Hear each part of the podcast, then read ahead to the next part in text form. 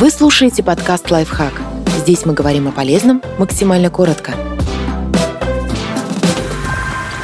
Три совета трудоголикам для достижения жизненного баланса. Если вы испытываете чувство вины, когда уходите из офиса вовремя и не занимаетесь работой в выходные, пора что-то менять. Измените отношение к отдыху. Многие воспринимают свободное время как подарок, который преподносишь себе в ущерб работе и своему кошельку. Попробуйте изменить точку зрения. Смотрите на отдых как на неотъемлемую часть рабочего и личного процветания. Исследователи доказали, что продуктивность резко падает, если работать больше 50 часов в неделю.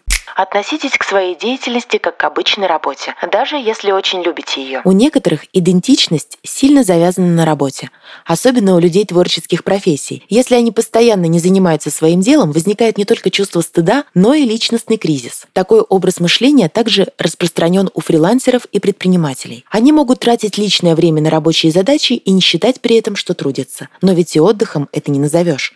А он нужен, даже когда вы заняты делом всей жизни. Ориентируйтесь на качество работы, а не количество потраченных часов. Понаблюдайте, как у вас чередуются подъемы и спады энергии. Как долго вы можете концентрироваться, прежде чем мозг отключится. В какое время суток лучше всего выполняете разные типы задач. Не забывайте, ваша ценность определяется не количеством часов, которые вы готовы провести за работой, а качеством того, что вы делаете. Подписывайтесь на подкаст «Лайфхак» на всех удобных платформах. Ставьте ему лайки и звездочки – Оставляйте комментарии. Услышимся!